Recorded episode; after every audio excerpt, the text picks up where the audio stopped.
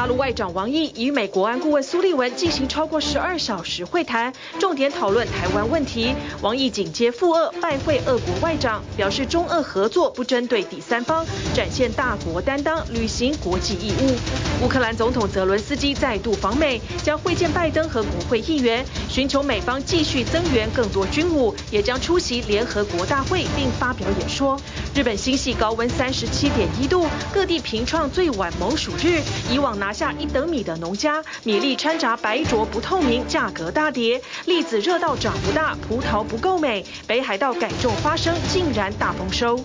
美国和宿敌伊朗达成换球协议，美国将伊朗在南韩一笔高达六十亿美元的资金解冻后，双方各释放五人。大陆推动文旅观光，各景点的文创商品成为观光重要收益。江苏南京动物园动物文创商品大发利市，八个月销售额是去年整年的两倍。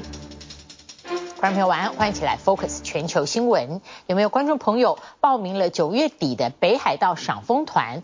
那么这一则新闻呢，希望不要太失望。日本的气象厅统计，六月到八月的均温高了一点七六度，是一百二十五年来最热。这个您可能不觉得很新鲜，因为欧洲也差不多都是一直破纪录。但是现在要接近九月底了，那么就在最近几天，那么日本的新系，它原来是避暑胜地哦。标出了破三十七度的高温。另外呢，日本还有很多地方都更新了有史以来最晚猛暑日的记录，包括等等报道一开始的北海道。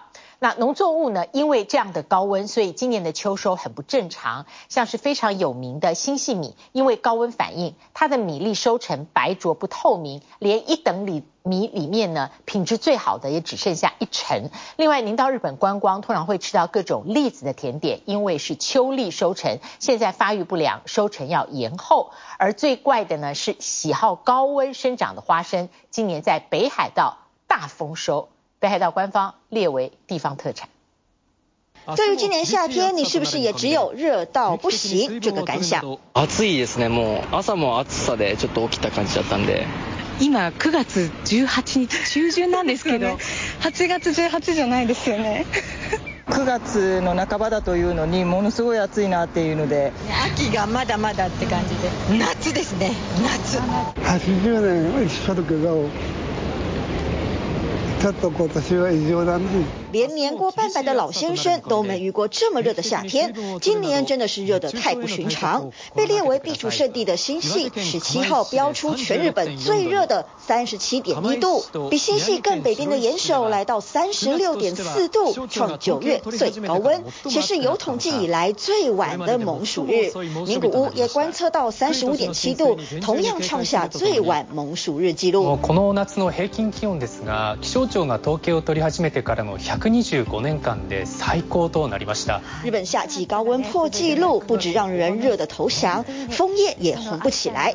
北海道大雪山系的旭月，往年这个时候已经是枫红似火，但今年仍然一片绿油油，不少游客白跑一趟。当地观光机构预估，要再等半个月，红叶才会报到。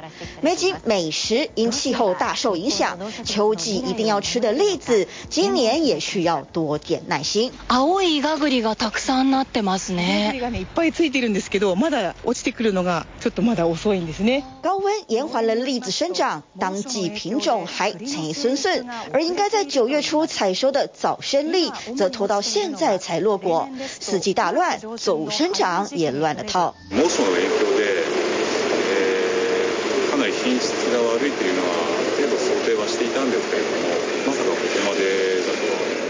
远近驰名的新潟月光米，在猛暑肆虐之下，品质大幅衰退。当地农协抽样检查，属于优等生的一等米不到一成，三等米或偏离规格高达八成。虽然不影响口感，但米粒掺杂白浊不透明，行情自然无情。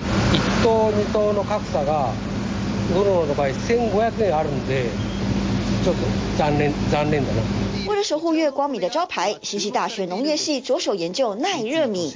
团队观察发现，白浊现象是因为空气进入米粒的空隙，造成视觉上改变。而空气产生的原因来自炎热时触发的特殊酵素。研究小组挑选能够抑制热反应的细胞，将不易混浊的新品种命名为“月光新系大学 NU 一号”，选定十二处试种，以归纳有效的栽种法，进一步 实现商业化。现时点ではこの高温猛暑というのは一番大きな问题になっていますので、ぜひその辺はやっていきたい。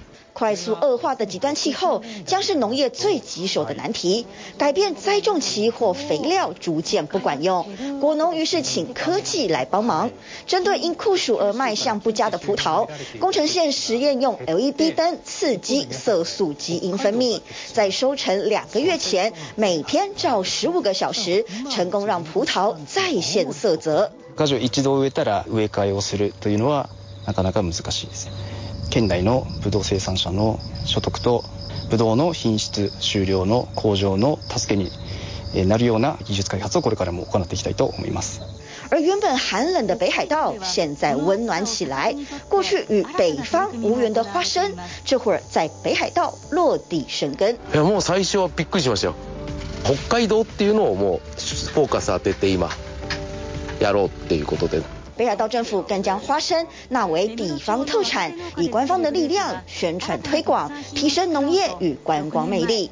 日本民间智库强调，全球暖化是危机，也是转机。幸运的是，日本南北狭长的地形提供很大的应对空间。未来的农业不能靠单打独斗，地区间必须互相合作，才能克服沸腾时代的粮食问题。TVBS 新闻综合报道。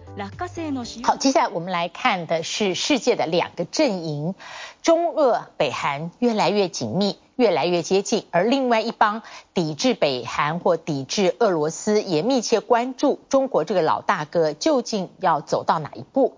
北京选在北韩领导人金正恩结束俄罗斯访问之后，立刻派出了外长王毅访俄罗斯。表明会加强战略合作，这个已经让中俄北韩三国联盟关系隐隐然成型。北京呢，虽然为了平衡和美俄的关系，让王毅在出访俄罗斯之前就先跟美国国安的顾问苏利文会谈，但是在美国纽约联合国举办的九月份的联合国大会，却派出没有实权的大陆国家副主席韩正代替王毅与会。暗示北京认为联合国的重要性远远不如俄罗斯，尤其呢，中俄此前透过金砖峰会扩大，要拉拢更多的发展中国家，反映出当前世界格局分裂成两大阵营，已经是显然的态势。我们双方的合作不针对第三方，不受第三方干扰。中国大陆外长王毅周一展开四天俄国访问，这是他短短七个月内第二次亲自走访俄罗斯。他上一回访问是为了中国大陆国家主席习近平与俄罗斯总统普京三月的会面做前导安排，而这回访俄，外界预测是为了下个月普京访问中国，并且参与第三届“一带一路”国际合作高峰论坛做前置准备。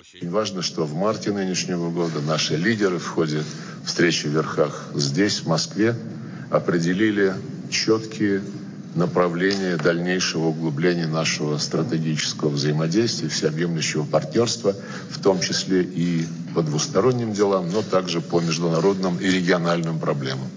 尤其王毅这趟访问，就紧接在北韩领导人金正恩获得俄方热烈欢迎的六天出访行程之后。尽管中方拒绝对俄罗斯和北韩的亲密互动发表评论，但外界相信北京当局对相关情势发展知情，甚至默许。而金正恩前脚刚走，王毅就抵达俄国，也反映出中俄与北韩三国间关系的紧密。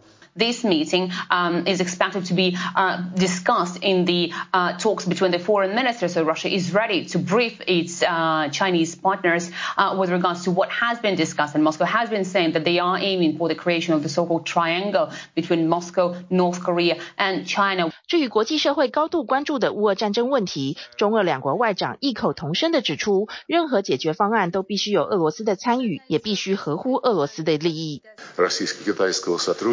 для обеспечения справедливости в мировых делах, для обеспечения баланса интересов в тех процессах, которые развиваются по самым разным направлениям. 单边主义、霸权主义、 阵营对抗的逆流越是汹涌，我们越是要顺应时代潮流，展现大国担当。 然而，在与俄罗斯携手加强战略合作的同时，北京当局也试着平衡与美国之间的关系。因此，王毅在访问俄罗斯之前，先在地中海岛国马耳他与美国国安顾问苏利文展开为期两天、总计十二小时的长谈。这是两人在今年五月于维也纳无预警展开会面之后的再一次面对面会谈。而台海议题则是两人会谈焦点之一。王毅重申，美方必须落实唔支持台独嘅承诺。美方指出台海和平与稳定嘅重要性。中国大陆国家副主席韩正则代替外界所预期的王毅来到美国参与联合国大会。周一先与美国国务卿布林肯展开双边会晤。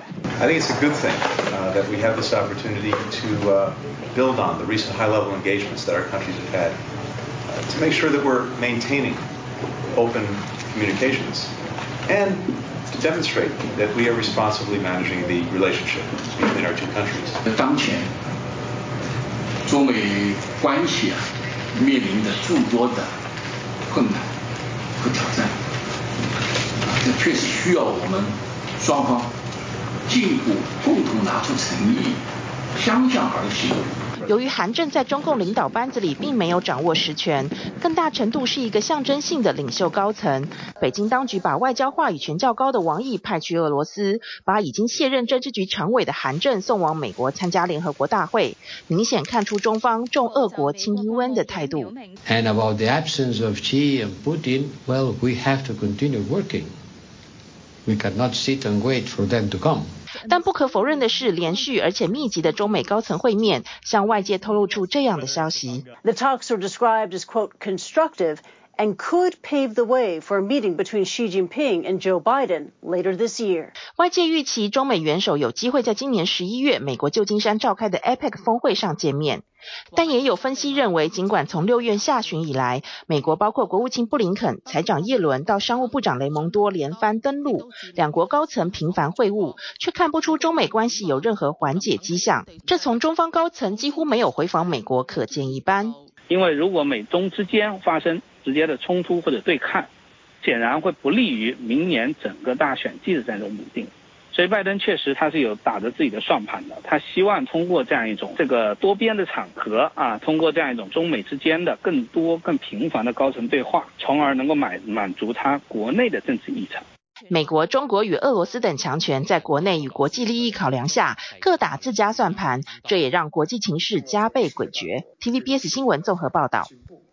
好，我们就从美国再延伸看到美国跟伊朗的互动。美国跟伊朗经过两年的协商，而且在卡达居中斡旋下达成了美伊换球协议。美国放了五个伊朗罪犯，同意解冻伊朗在南韩有六十亿美金的资金，换回被羁押的五名五名美国公民。他们在伊朗被压了好多年了。而美国对于伊朗六十亿资金的使用是有限制的，只准用在人道物资上，而且卡达会监督资金流向。共和党批评拜登以解冻资金换球，会让伊朗食髓知味，可能会陆续绑架更多美国公民来进行人质外交，好拿到更多钱。在伊朗监狱被关押多年的五名美国公民，终于可以回家了。美国和伊朗政府经过两年协商，并在卡达居中的斡旋下，双方达成换囚协议。美国释放五名伊朗罪犯。伊朗则让五名美国公民打击反美。Just a few minutes ago, I had the great pleasure of speaking to seven Americans who are now free. 五名被释放的美国人质，其中两人身份保密，而被关押最久的是企业家纳马兹，他被关七年多，遭到伊朗政府指控与敌对国家有关系。纳马兹在狱中接受 CNN 电话访问，直接向总统拜登求救。Honestly, the other hostages and I desperately need President Biden to finally hear us out, to finally hear our cry for help and bring us home. 其余两名人质，一人是环境保护者，另一名也是企业家。五个人都拥有伊朗和美国双重国籍，被指控的罪名多与纳马兹相同。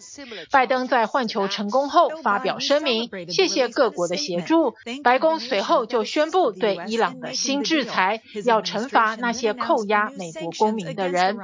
这一次换球条件的关键是美国同意解冻伊朗在南韩的六十亿美元资金，这笔钱会先汇到瑞士，然后再汇往伊朗设在多哈的账户。伊朗确认资金进账后的同时，五名美国公民才登机飞往卡达首都多哈。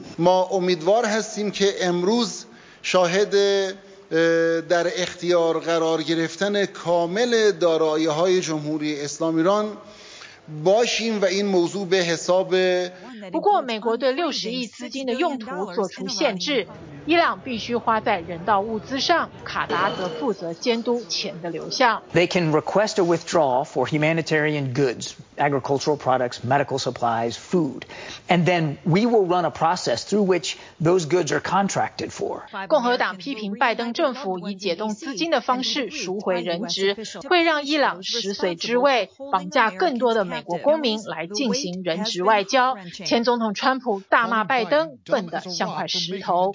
President Biden has demonstrated that he's prepared to make tough and difficult decisions. I have no higher priority.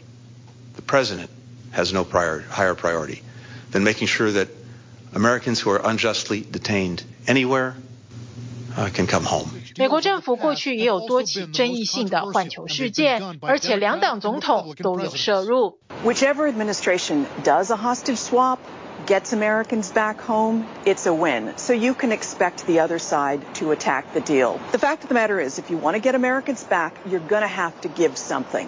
二零一八年，川普救回三名遭北韩关押的美国公民，他的交换条件就是同意与北韩领导人金正恩会面。奥巴马总统在任内换球，被批评是纵虎归山。二零一四年，美国政府释放五名塔利班成员，换回被阿富汗关押长达五年。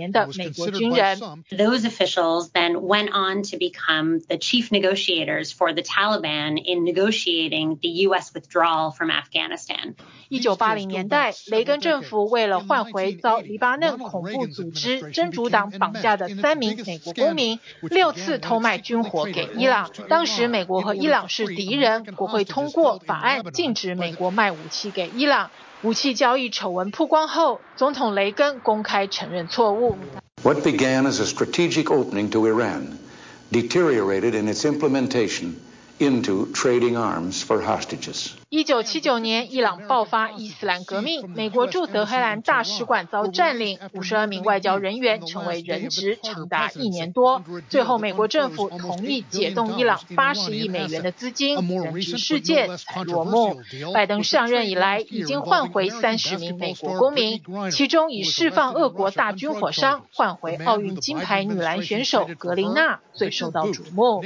TVBS 新闻综合报道。好，接下来来看一下。最后一季的观光市场，那么随着中秋连假接近，当然两岸在十月都各自还有连假，显然一波的旅游高峰又出现了。中国极力的把观光市场流量变现，最新的商机另辟蹊径，就是文旅之类的商品。呃，最早北京故宫推出了文创商品，非常受欢迎。我们 focus 过，中国有很多景点，他们都各自推出自己的特色纪念商品，人流的同时就会买。增加消费收入。南京的红山森林动物园今年接待游客突破三百五百三十万人次，一到八月的文创商品的销量已经是二零二二年的两倍。老虎的是这个芒果味的，然后这个是原味的。边吃着动物造型雪糕，边逛动物园。南京红山森林动物园因为园区的文创商品不仅成为网红动物园，吸引观光客朝圣，还带来丰厚收益。它叫杜杜，这就是一个冰箱贴，是红山动物园才能买到的东西，然后我觉得还挺有特点，挺有纪念意义的。从最简单的明信片、动物玩偶，再到头巾，去年南京红山森林动物园文创商品销售额达人民币两。百万，今年光前八个月的销量就是去年全年的两倍。前段时间刚刚上线的一个，呃，叫做“啪啪水塔”的一个小玩偶，它已经打破了我们动物园两个记录了，一个是呃，因为这个产品上线以后，把我们的线上商城给挤瘫痪了、挤爆了一个记录，还有一个是我们两千个在三分钟之内全部被买光。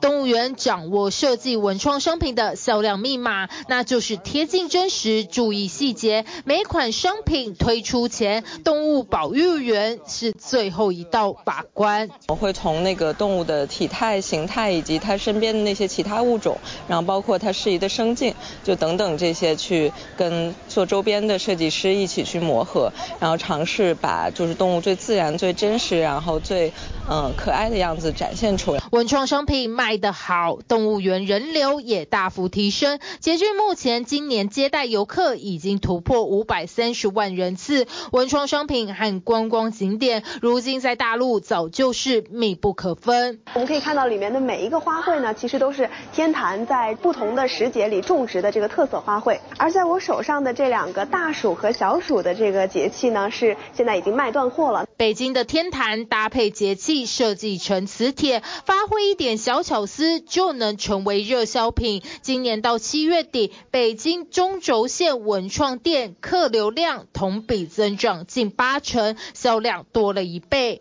挑了这个嗯芒种的冰箱贴，我觉得它这个配色什么设计工艺都挺好看的，买回去收藏也挺好。我买的冰箱贴，还有一个那个拼图，让孩子。感受一下天坛的文化，现在欠了得有个几百个吧。补货量的话是不断在加大，热门商品补货不断，搭上大陆社交媒体近期流行的吉祥旅行，北京中轴线文创店还推出消费满人民币六十八元，店里一百多个纪念章随你盖，连线上网购都能有店员帮忙盖。盖章的话有三四个，早上九点到晚上九点，基本上是停不下来。三百本应该是有，同期增加百分之五六十。根据大陆国家统计局。数据文创产业归类的创意设计服务，今年上半年实现营收超过人民币九千八百亿，增长一成左右。大量的文创商品制造产线已经形成一套生产模式。我们要看市场的一些数据，通过市场的一些数据给他一些建议，哪些品类受市场的欢迎，我们不断的去找这方面的品类啊。来合作，为了让文创商品品类更多元，不同工厂一起合作抱团生产，又或者是要增加商品价值，跟知名品牌联名，像是今年的成都市大运就和瓷器品牌合作推出吉祥物瓷器纪念品爆红。这个时代已经进入品牌跟品牌融合的年代，品牌的相融合以及新的新的一个格局的发展。文创商品为大陆旅游市场带来实际收益，文创包装已经成为大陆推广旅游观光的必定要素。T B B S 新闻综合报道。刚看到观光，如果今年您去西班牙旅游，会不会想去一个别人没去过的地方？那里有一个二战后荒废的车站，现在重新改装变成车站饭店，里面有一九二八年的古董车厢。美国还有一个民宿，把二战时期的 DC-3 军机。改装成住宿空间，架高在森林里，入住的时候会有一点飞行的感觉。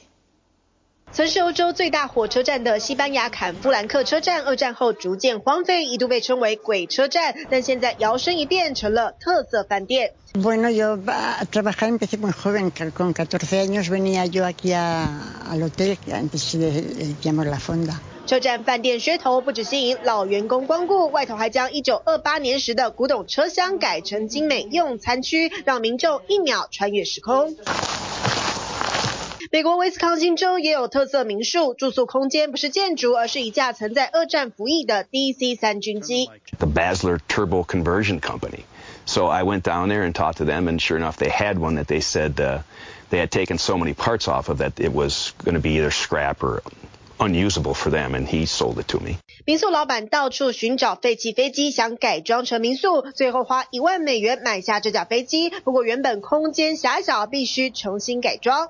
Then we just had the two trundle beds that these slide out from underneath, and so it does sleep four. 这台军机民宿里头配备一应俱全，有迷你的厨房及冰箱，还有淋浴空间，但特别保留军机的仪表板。而为了让住客感受更逼真，还设计了小巧思。They're motion detected, so when you walk up on them, the lights come on and the The blades start to spin. 特地重新装上马达，让螺旋桨转动，加上架高的机身，让民众有飞行的错觉。到了夜晚，还会亮起红色灯光，隐身丛林中，别有一番神秘风味。月新闻综合报道。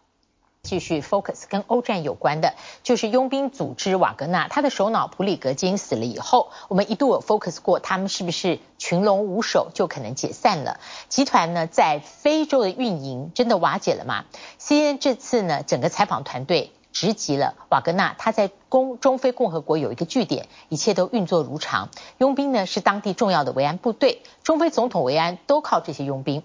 中非矿场丰富，人均 GDP 是世界倒数，因为它十年内战让六百万的人口，也就是百分之四十的人都面临人道危机。五年前就已经进到中非的瓦格纳佣兵，换取当地黄金、黄金和钻石，也扩大了俄罗斯在中非的影响力。正式被英国列为恐怖组织的俄罗斯佣兵集团瓦格纳，在首脑普里格金身亡近一个月，集团在世界最贫穷国家之一的中非共和国仍运作如常。蒙面佣兵依然是中非总统的贴身保镖，他们也保护首都班机免于反抗军的威胁。按瓦格纳的规定，他们必须遮掩面部，一般人无法靠近或接触。前进中非的 CNN 采访团队在超市里捕捉到瓦格纳战士的身影。市场上也可以感受到瓦格纳的存在，到处都有卖瓦格纳旗下公司生产的便宜伏特加和啤酒。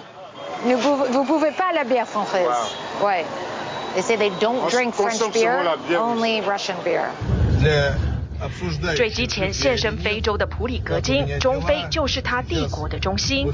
不少人认为他死后瓦格纳可能就此瓦解。四年前刚到中非的瓦格纳，就像黑手党一样，提供枪支、战士和宣传，来换得黄金、钻石和木材，且采恫吓手段，手法残暴。That car full of Russians been following us for quite some time. We don't know why. We don't know what they want. 不过，在这个没有法纪、饱受十年战争的国家，尽管残酷，瓦格纳维安还是受到当地不少人赞扬。中非总统顾问就表示，全国都在为普里格金之死哀悼。He was my friend. He was my friend, best friend, a friend of all Central African people. Our country was in war. So Mr. Pre, Mr. Putin give us soldier with the Prigozhin. Mr. Putin called our president. He told him that everything will be like yesterday. Nothing will be changed. Nothing. 不过，据外交消息人士透露，在普里格金叛乱失败后，七月已有数百名瓦格纳战士离开中非共和国，留下来的包括他的副手，都同意为俄罗斯国防部工作。战士开始从前线基地调回人口密集区，以削减成本。至于瓦格纳在民间的活动，恐更加晦暗不明。这里是普里格金最后一趟非洲行活着现身的地点之一，名为俄罗斯文化中心。不过与俄罗斯官方的文化部无关，直到最近都是由普里格金在当地的合伙人负责管理。And this is Mr. Prigozhin, no? Yeah. How was he? I don't know. Do you think he knew they were going to kill him? Oh my God. What is the question there? Who knows such things? Does it change anything if, uh, I don't know, the president of your country dies? Does it mean that your country stops to exist? 当地人员带记者参观俄语课，回到室外就看到一名瓦格纳战士。根据美国非营利调查团体，瓦格纳就在这个中心的后面，向 VIP 出售黄金和钻石，同时管理他们的木材和酒类业务。Who is that? Ah, a person. A person?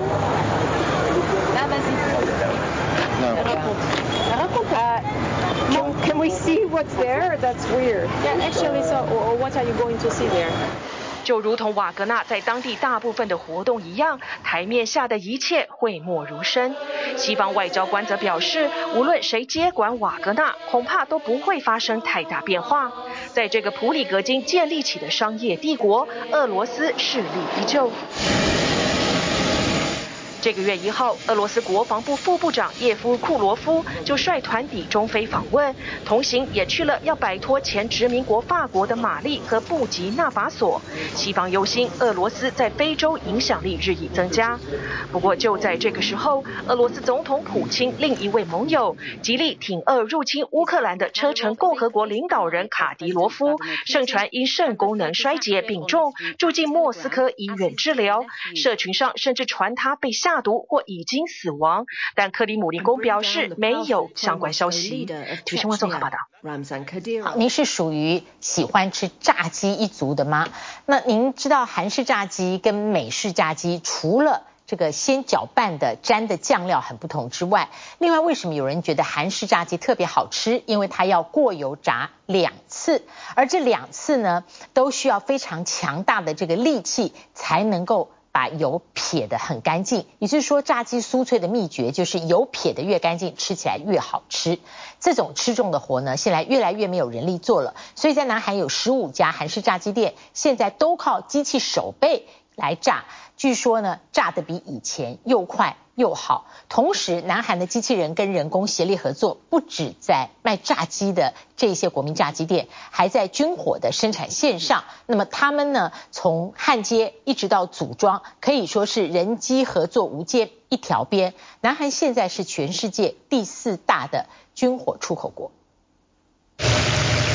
拿起油炸篮，上下晃动，让油锅里的鸡肉均匀受热。时间一到起锅时，把多余的油分甩掉，也丝毫不费力。首尔这间餐厅引进机械手臂，负责炸鸡工作。 我啊，뭐바삭바삭하지 않은데 라고 생각을 하실 때 대부분 기름을 머금고 있는 거예요 네 그래서 그걸 진짜 팡팡터져줘야 되는데 좀 이따 촬영하실 때 이제 들어보시면은아시겠지만 무거워요 그러니까 빈 바스켓도 무거운데 여기에 뭐 뭐 튀김류 들어가 있다라고 하면은 진짜 무겁거든요. 근데 그거를 由于韩国餐饮业近年来普遍缺工，外加韩式炸鸡料理繁琐，必须事先腌制，还要油炸两次才能炸出酥脆的外皮。同时，负责油锅的人还得忍受热油，承受被烫伤的风险，让业者嗅到改善商业模式的机会。인건비나아니면인력난을저희가처리하는데도움이되게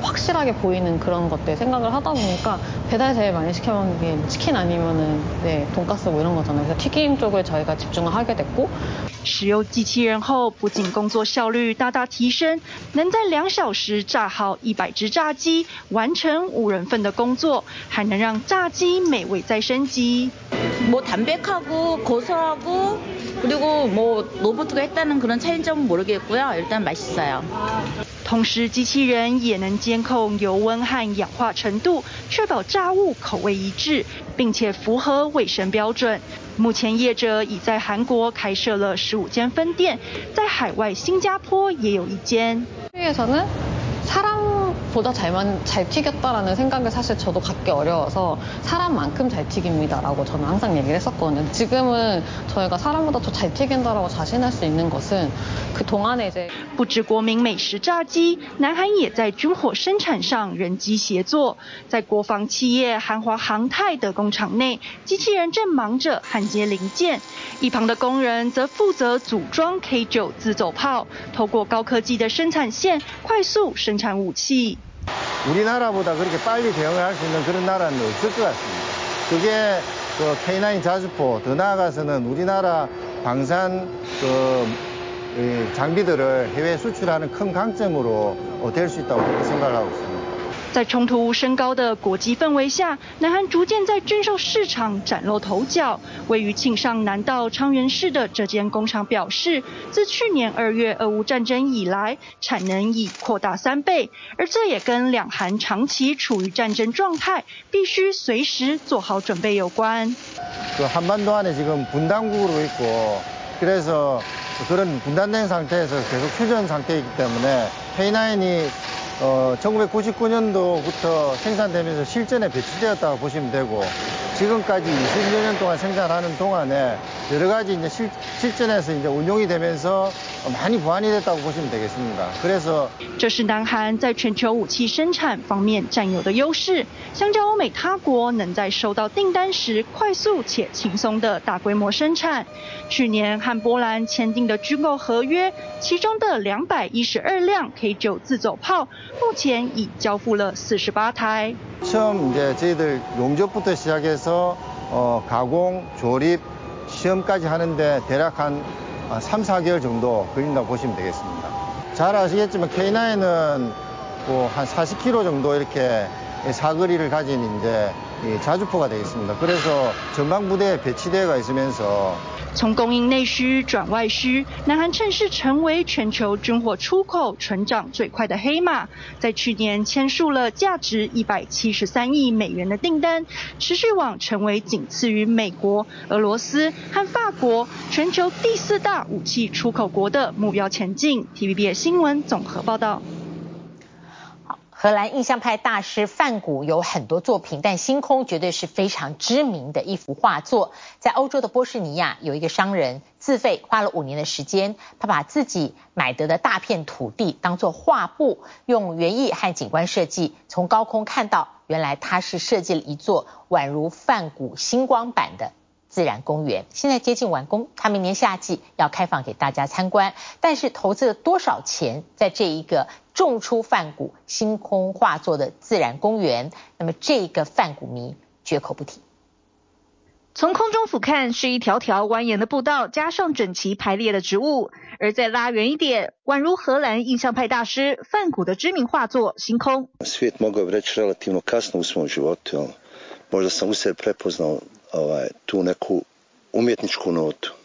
就是这位波士尼亚商人祖利克，他把自己的土地种成一座梵谷星空版的自然公园，而创作的源头得回到二零一八年的某一天。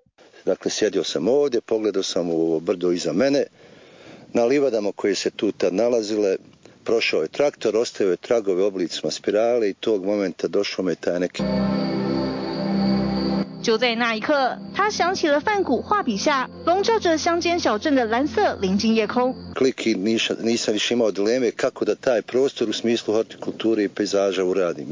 就在灵光乍现后的这五年来，足利克开挖了十几座池塘，再沿着池塘边打造蜿蜒的步道，另外还种下多达十万株的薰衣草，并为了呼应画作，特别挑选六种不同的蓝色和紫色。同时搭配玫瑰等各种花朵植物，以营造更丰富的视觉层次。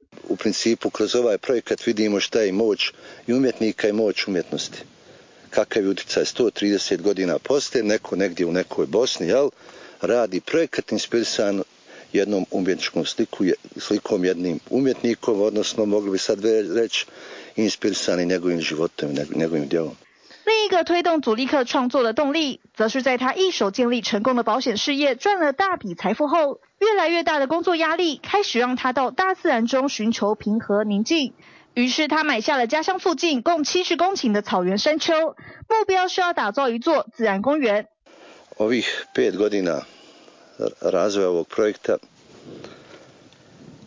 za mene ima značenje u smislu da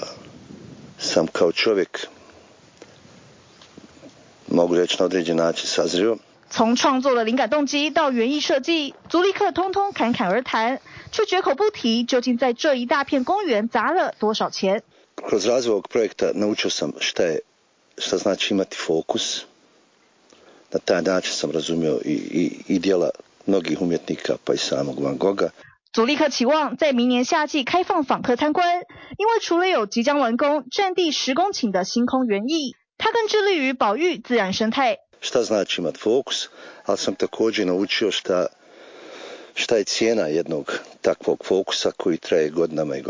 因此届时，访客还能在野生的环境下就近观察兔子、鹿、天鹅等动物。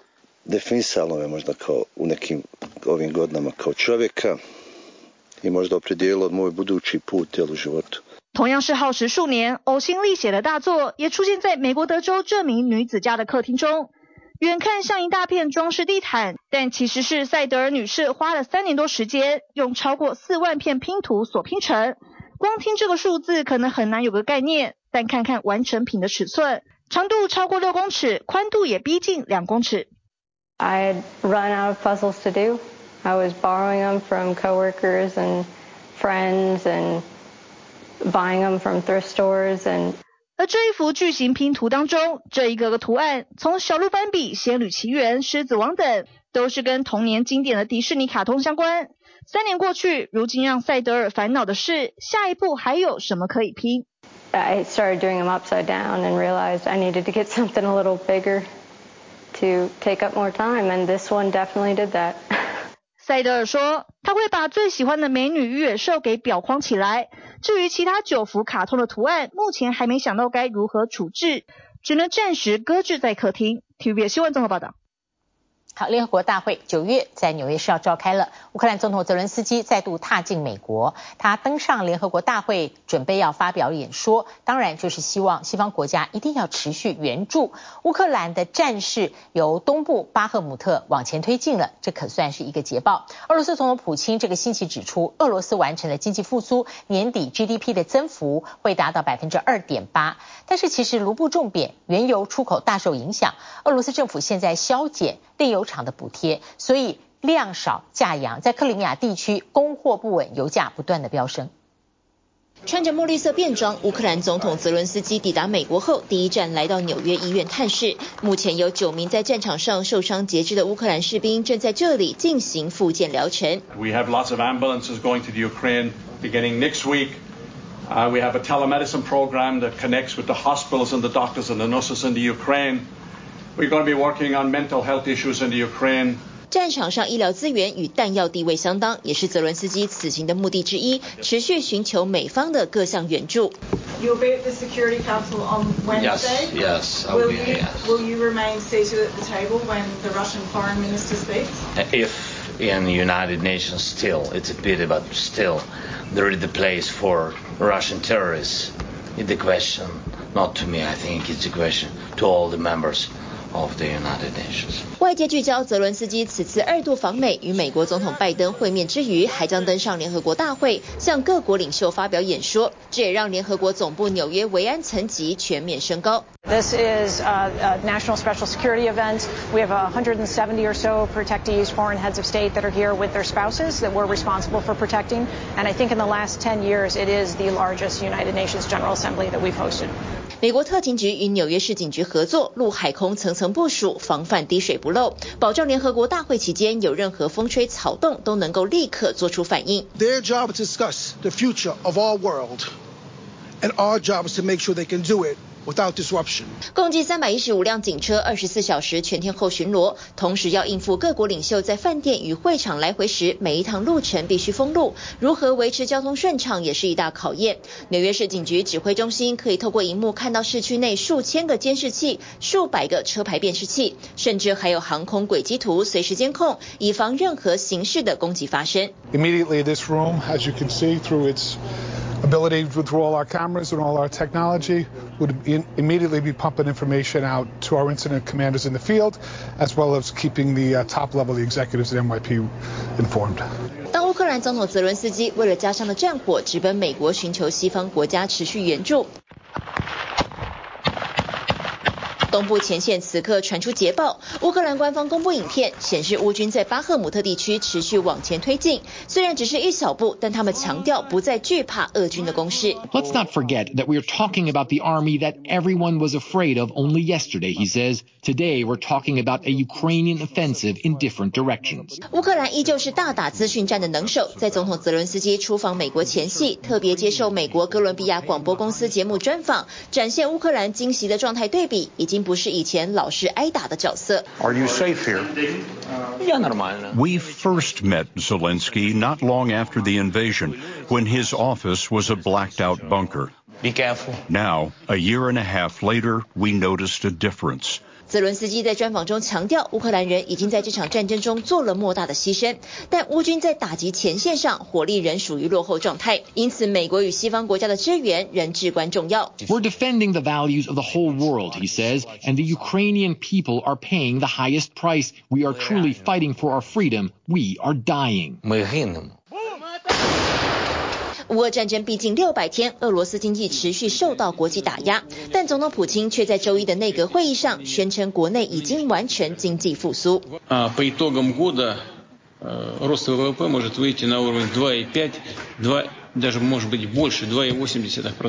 但卢布贬值等各项因素正在打击燃料市场出口。近几个月以来，俄罗斯一直在努力解决柴油和汽油短缺问题，考虑将出口限制作为防治严重燃料危机的杀手锏。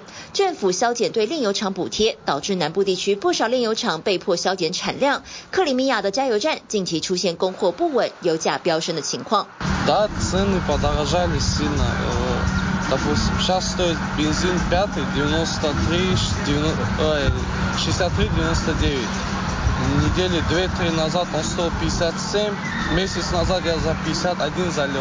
随着乌俄战争持续僵持不下，俄罗斯的经济数字底下暗藏的危机仍是一颗颗的未爆弹。TVBS 新闻综合报道。南韩为了国内消费，今年中秋连假从原来的四天延长为六天。不管住宿还是餐饮费用，可都是全面上涨。南韩人大叹，现在一万韩元大概就是两百三十块台币，是吃不到一餐的。不光是吃，住宿价格直线上涨，所以南韩中秋连假很多人选择出国玩。今年南韩中秋连假，今年出国的人数可能是往年的五倍以上。